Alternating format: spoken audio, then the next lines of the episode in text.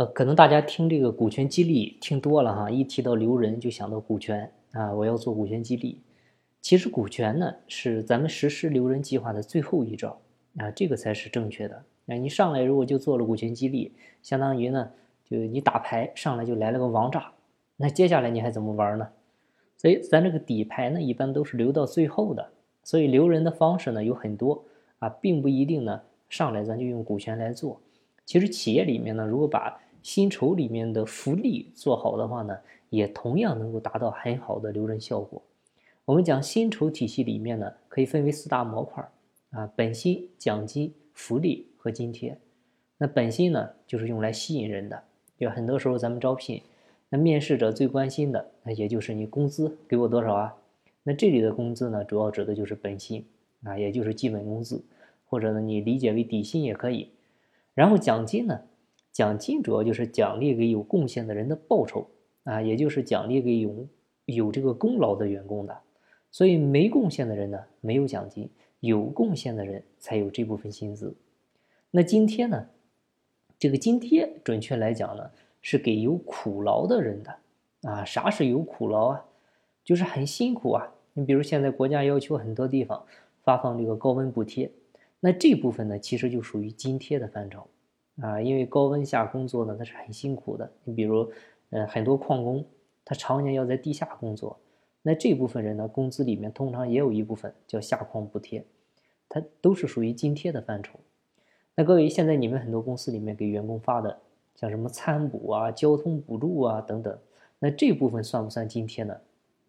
这个严格意义上来讲，其实是不算的，因为你看。他吃饭的话，怎么都要吃的吧，对吧？你上下班的话，你怎么 也要有一个通勤啊？你开车来啊，坐地铁来啊，坐公交来，所以这部分呢，它本质上其实还是属于福利的范畴啊，因为津贴对应的是苦劳，而餐补、交补这些福利性这些性质的一个资金支出呢，它本质的目的呢，是为了体现公司的一个企业文化，本质目的是为了留人。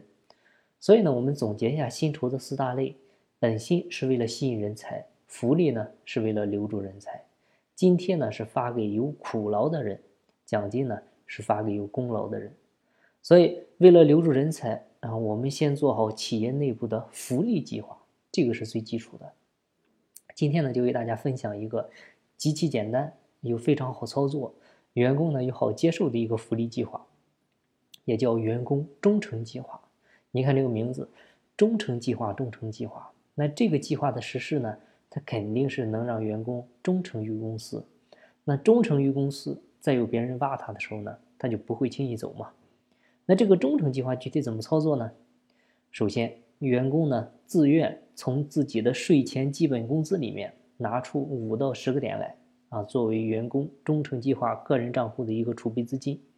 比如我基本工资是一万块钱，那我每个月。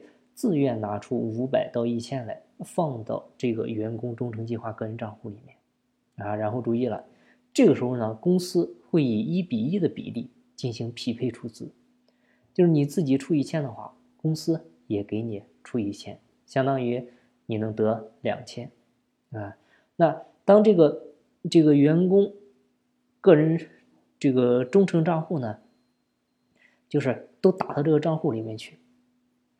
这个就是是不是这么一说，有点类似于我们交的那个五险一金了，就你自己出一部分，公司呢出一部分，对不对？